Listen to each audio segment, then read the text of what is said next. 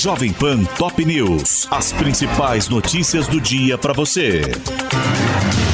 Olá, aqui é Paulo Edson Fiore e estas são as principais notícias de hoje.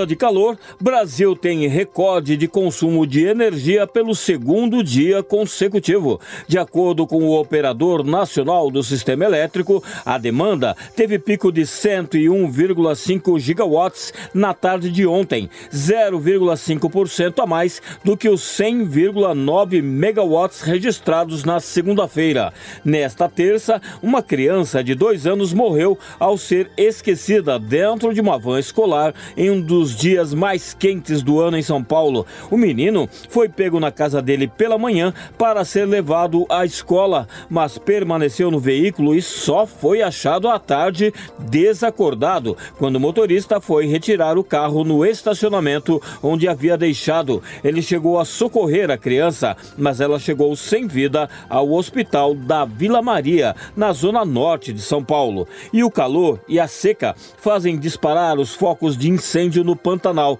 São centenas de queimadas no bioma e a situação levou os governos do Mato Grosso e do Mato Grosso do Sul a decretar estado de emergência.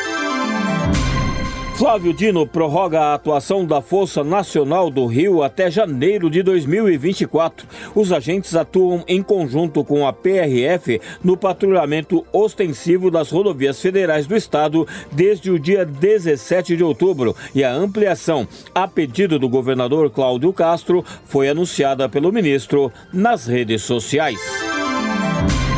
Israel invade maior hospital de Gaza em busca de comando do Hamas. O exército israelense iniciou uma operação militar seletiva na madrugada de hoje no Al-Shifa para tentar localizar o setor usado pelo grupo extremista como ponto estratégico no conflito. Parentes de reféns sequestrados pelo Hamas fizeram ontem uma marcha de protesto entre Tel Aviv e Jerusalém. O grupo, que foi criado após os ataques dos terroristas em 7 de outubro, outubro, cobra do governo israelense uma resposta sobre medidas para resgatar familiares e amigos. Senado aprova política de ajuda a atingidos por barragens e o texto segue para a sanção de Lula, apresentado como resposta às tragédias em Mariana e Brumadinho, em Minas. O projeto estabelece direitos de afetados e obrigações de empreendedores envolvidos com a obra, além de responsabilidades em caso de eventuais vazamentos.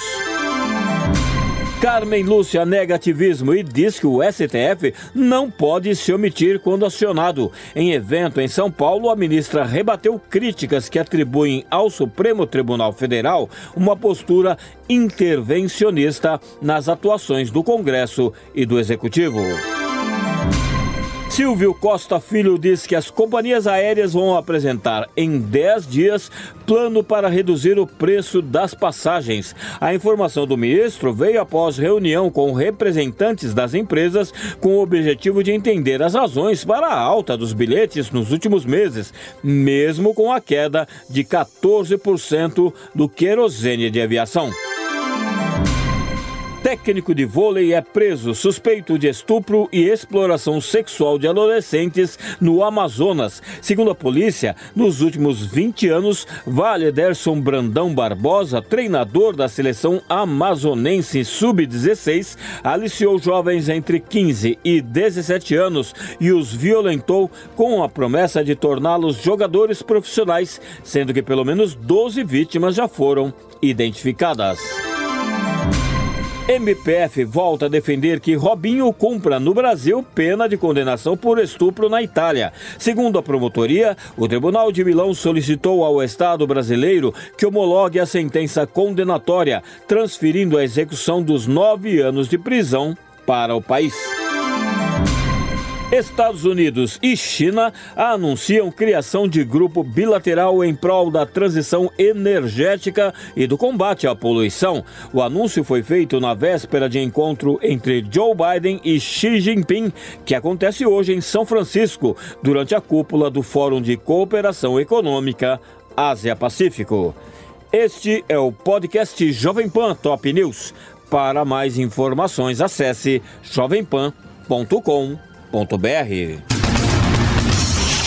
Jovem Pan Top News. As principais notícias do dia para você.